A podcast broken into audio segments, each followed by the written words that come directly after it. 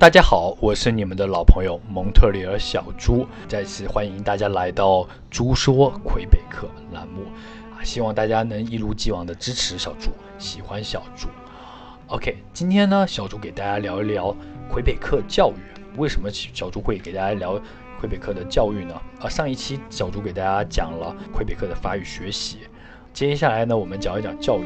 在魁北克呢，作为新移民或者是老移民啊，您对孩子的选择教育是从英语教育开始，还是选择法语教育？因为小朱的工作会跟很多啊孩子们接触，所以说呢，呃，小猪有一些小小的感悟，可以在这边跟大家分享。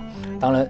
以下言论呢都是小猪自己的一个个人观点，如果您有不同的想法，欢迎您跟小猪指出，然后呢跟小猪留言，然后跟小猪互动。好，谢谢大家。在开始之前呢，小猪再一次要打一下广告，啊，希望大家可以关注小猪的个人公众号。蒙特利尔小猪，在对话框当中呢，你就可以看到，在小猪的猪就是朱德的朱，蒙特利尔小猪啊的公众号，您在微信公众号当中就可以很容易的搜索到。OK，呃，言归正传，我们长话短说，在蒙特利尔，在魁北克，毫无疑问呢，之前小猪也谈到过，我们这边的官方语言呢是法语，但是我们的英语普及率呢非常大，也有分英语区跟法语区。但是呢，因为幺零幺的法案也是我们的语言法案，我们这边这边当地叫 Loi s a n d e n Bill One O One，就说所有的公共场合的标识必须用法语。那即使在皇家山啊或者西岛一些英语区，包括西山，也都是用法语来体现的。那对于新移民人来说，到底是用英语学习好呢？还是法语学习好呢？到底是用哪一个更加适合我们华人的教育体系呢？啊，今天我们就来聊一聊。毫无疑问，望子成龙、望女成凤都是我们华人的期待啊。就新移民来了以后，第一个问题问问小朱：孩子到底是学英语教育还是学法语教育？由于魁北克或者蒙特利尔的历史或政治因素啊，蒙特利尔这个岛上面呢，我们有两个不同的教育局，一个是英语教育局。另外一个就是法语教育局，很多刚来的新移民家长会很排斥啊魁北克的法语教育，因为毕竟呢，我们他们毕竟我们移民是加拿大，没移民之前还没听说过魁北克是这个地方，或者没有听说过啊魁北克加拿大居然还有说法语，啊，或者是我们毕竟移民的是北美，们跟美国接了世界上的那个世界语言呐，或者是商务语言呐，或者是呃名牌大学呢，基本上都是由英语跟法语英联邦国家所组成的。不管是哈佛啊，还是耶鲁啊，还是牛津的 Stanford，这个大家顺口就能说来的，都是英语为语言的大学。很多家长呢，或者是新移民父母就会说，学习法语或者去法语教育局学法语需要读书，会不会导致未来孩子的英语不足？即使法语学校里面有英语课。甚至呢，很多很多持有不同看法的啊，在觉得就是说，在法语学校读书的话呢，会对孩子对英语学校带来一些负面的影响，认为日常生活的双语并不能代表真正学术上的双语啊。开始呢，呃，孩子很多家长们就会担心孩子的法语教育会不会影响到未来高等英语教育的一个绊脚石啊，或者是。比如说，很多人觉得说啊，法语教育会不会对孩子以后考美国的常青藤啊，或者是英国名校啊啊的英语水平会不会不够啊？怎么样？很多家长会问到小朱啊，如果你是孩子，或者你有孩子啊，当然小朱现在还没有孩子啊，你会给孩子选择在蒙特利尔或者魁北克选择英语教育还是法语教育？小朱的回答总是法语教育，这是我个人观点。为什么会说选择法语教育呢？接下来小朱要阐述一下我的个人观点。小朱现在依然还记得小时候啊，很小的时候，大概只有六七岁、五六岁或者七八岁的时候，我的姥姥啊总是跟小朱说啊，要好好读书，长大以后呢有出息啊啊，这样呢才能做大官赚大钱。从这一点可以看出，姥姥是希望孩子发展越来越好的，因为姥姥是从封建社会出来的，我们就不不去评价他。这句话的好坏啊，但是可以看出来呢，就是说，老人家或上一辈、上一代人都是希望孩子的上限发展是越来越好的。但是这里呢，小猪需要吐槽一下，在海外，小猪留学、移民生活、工作也创业到现在也二十一年了。可以说，我从一个很小的留学生，十二岁开始啊，一个人留学到现在哈，发现了很多教育上的一个不同哈。就小猪认为，教育，特别是西方教育，不敢保证学生的上限发展。未来一个孩子或者宝宝，他未来的发展都是未知数。一个学生的未来成功因素，不仅仅是因为他是一个好学生，品学兼优的好学生，或者是他是一个很好的文凭。而国外的教育既然没办法保证说让一个孩子的上限有一个发展，那他能保证什么呢？那小朱觉得，西方或者是蒙特利尔、魁北克或者北美来说，这个教育它虽然保证不了一个孩子或留学生他的未来的上限教育。但它可以保证一个学生、一个孩子未来的下限教育。什么叫下限教育？就是说这个孩子他可以做什么，他不可以做什么。什么事事情是违背法律的事情？法律的底线与道德的底线，就是一个教育，它可以让一个让一个孩子说，我们不敢说说他什么事不能做啊。作为第一代华人啊，小朱呢也可以算是第一代，也肯定是不能算第二代。虽然我们出来的时间很长，我们在北美啊，在蒙特利尔或者魁北克，人生地不熟，陌生的土地上面啊，刚来的新移民都是没有任何人际关系的，也没有任何的社会地位或社会网络。很多人说啊，我认识很多啊，认识这个超市老板啊，认识那个餐馆老板呢。这啥都不是啊，啥都不是，这不能代表任何的一个社会关系。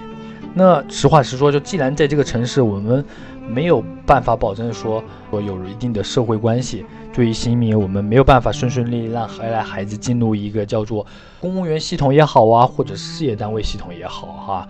那我们怎么才能保证未来孩子的一个上限呢？那只能就是说，让他好好的去读书啊，受到最好的教育。呃，一说到关系，人家说人就会就会开玩笑说，啊，小朱，国外还有走关系吗？啊，怎么国外不是很公平吗？很自由吗？啊，其实这个到哪都要走关系哈，这毫不夸张的说。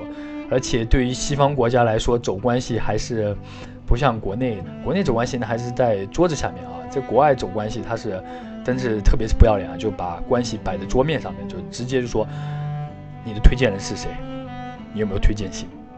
那推荐信这种 reference 推荐人呢，这不就是走关系吗？就是在西方国外的一种这种，或者在魁北克，知道在蒙特利尔的一种推荐制度。那毫不夸张说，刚来的新移民，我们根本就不可能有这一层的关系。那我们唯一能做到呢，就是让大学教育或者让高等教育保证孩子的下限标准，让孩子去到好的一个大学，读一个好的专业。那这张大学毕业证书或者这张行业资格认证书，确保这个孩子未来的有一个下限标准，包括他的社会地位啊，还有收入下限的。好比如律师证、从医资格证、注册会计证书，还有精算师等等等等，这些对于孩子来说，它都是一个下限的一个标准。当然，这些证书都不好考啊，这些书都不好读。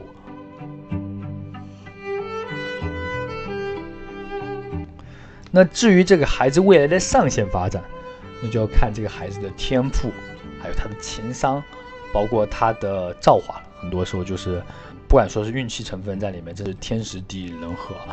就是说，如果最差啊，这孩子至少他是个律师。那至于他未来能不能开自己的律师事务所啊，一个医生未来他能不能开诊所，未来他能不能开医院？那会计呢，就是说他未来能不能有自己的会计事务所，那就是他的上限发展。这个上限发展呢，在小猪看来就不是他的教育就能做到的，但是下限呢是一个非常有用的。有的时候下限一个人的底线可以救人的一条命，特别是在国外，好吗？接下来我就来我就给大家讲一讲下限啊，为什么说下限的一个重要性？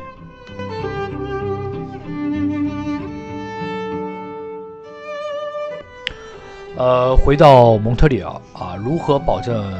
孩子在魁北克的下线的，就现阶段对于刚刚来到蒙特利尔的新移民的孩子们来说，小朱认为，更快的融入魁北克的生活文化是首要任务。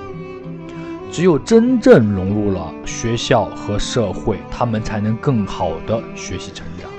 那最快的速度融入魁北克的文化，融入蒙特利尔主流文化，这个毋庸置疑，那肯定是法语。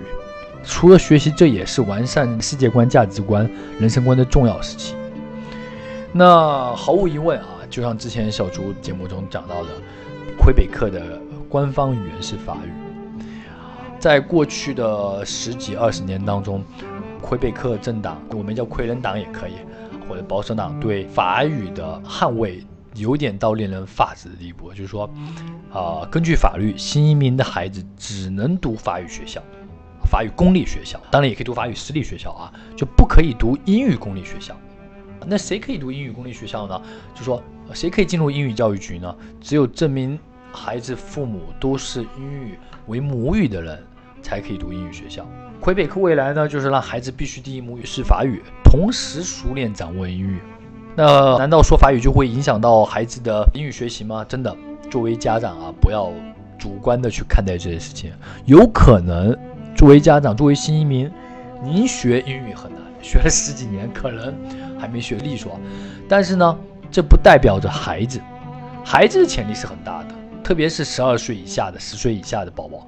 那真的是掌握两三门语言，甚至四门语言，或者同时具有多重文化在身上，这是很正常的事情。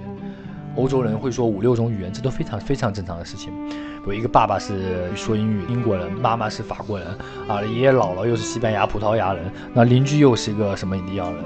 就从小就是这种多元化的文化哈，多元化的语言环境，对于孩子的是很有帮助的，而且孩子是可以掌握的，不用去担心孩子的可塑性。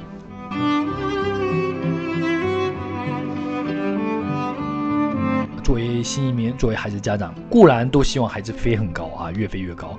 我可以理解，多伦多、温哥华，甚至美国市场，甚至欧洲市场，对于孩子教育，对于孩子未来来说，都是有巨大的吸引力的。但是，怎么说呢？就是很多老移民的孩子，二代在蒙特利尔，就是非常优秀的孩子啊，比如说医生、律师啊，这我们还是以黄金职业为主哈。就是毕业以后，然后实习完、工作完以后，确实很多。最终都去了温哥华、多伦多，还有美国发展，因为去很方便嘛，一个 offer 就过去上班了，就过去工作了，甚至还有回国的。优秀的孩子都是去了一些更加比蒙特利尔大的城市。但是，但是啊，这点很重要。小朱认为，并不是所有华人的孩子都可以飞那么远，飞那么高。很多事情是要看孩子天赋的。我们唯一能保证的是什么？孩子的下限。又回到这句话。我们要确保孩子在蒙特利尔或者魁北克这一亩三分地可以立足。那怎么可以立足？那又回到语言上了。如果这个孩子从小选择的是英语教育，啊，当然了，作为新移民，你已经不可以去读英语公校，你只能读英语私校。你毫无疑问就是赶孩子出魁北克。这样对于一个孩子来说，他就没有归属感，因为法语。甚至魁语在魁省的重要地位啊，这小朱反复强调，已经是毋庸置疑的了。包括很著名的犹太大学，就叫麦基尔大学，蒙特也很出名的大学之一。很多人虽然知道它是用英语授课啊，都是纯英语的，在市中心，但是呢，很多人不知道，就是说它的法学院、医学院 （law school） 都是用法语面试。人说很奇怪，为什么一个英语大学它会有法语面试？因为这是魁北克，一个医生，一个一个律师，他必须是双语掌握。因为很多并没有受过高等教育的当地人来说，他们确实只会说法语，这种事情是存在的。那又回到了未来孩子的上线发展。之前谈到过很多老移华侨的二代，很出色的杰出的二代，我们华人二代，并没有因为他们去不去美国发展，去温哥华、多伦多发展，他们并没有因为法语教育限制了他们未来地区发展。所以说，新移民为子女选择法语教育，并不需要过度紧张。法语熟练的掌握和运用以后，对于孩子未来的教育学习，他可以英法教育换着就读。经常有这种老华侨的孩子，小学读法语教育，然后呢，到初中他就读英语私校，到高中呢，他又回到法语私校，啊，甚至读到 CJP 那这个 CJAP 呢是魁省特有的一个大学预科啊，大家都得读的。他又回到了法语，或回到英语，然后最后他又进入到英语大学，甚至有的会进入到法语大学，都有，呃，比比皆是。所以对于家长来说呢，不要觉得孩子学习了一门语言以后，会让他的法语，会让他另外一门语言会弱化，并不是。最简单的例子，国内还有很多优秀的学生，他考进了常青藤的大学。美国哈佛、耶鲁、斯坦福，这很正常。那他们的母语肯定是中文，那他从小接受的教育也是用中文教育。那按照这种逻辑的话，那他照理说他只能读清华北大了，并不是。小朱在海外这二十一年里，虽然我也没有毕业于世界一流的学府，呃，我读的是公立学校，而且是省立大学——魁北克大学。但小朱个人认为，对于世界一流的大学，包括常青藤，他的录取要求肯定不仅仅是。对他的语言要求，对他的英语要求，从某种角度上来说，语言是一个最基础、最基础的。在北美，每个人都会说英语，每个人都会说他的母语。那他们对学生来说，他们的录取标准是什么？应该是很多元化的，很综合能力的考量，参考更多的是什么？是孩子的思维方式、创新能力、努力程度、他的愿景，甚至是这个孩子的情怀。啊小智多次陪朋友啊去当我们蒙特利尔著名的西山，我们就 Westmont 贵族英语学校，很出名的，比如说要 Study School 啊，女子学校 Seven House 男子学校，还有啊什么 Saint Louis，让小猪感到很吃惊的是什么呢？就是这些著名的英语贵族私校。接下来以后的那个节目，小猪会介绍这种蒙特利的教育、魁北克教育分。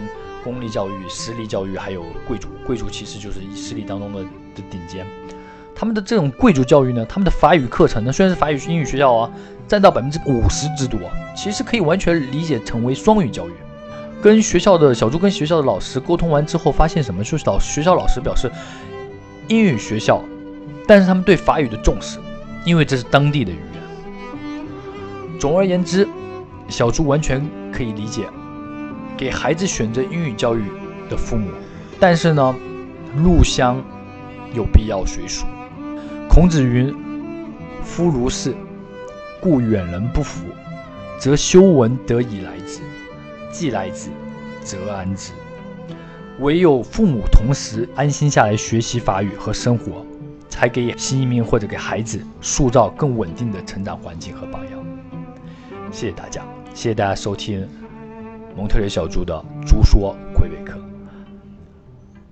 再一次希望大家关注小猪的栏目，同时呢，小猪的公众号蒙特利尔小猪朱德的朱，大家可以搜索，同时也可以关注。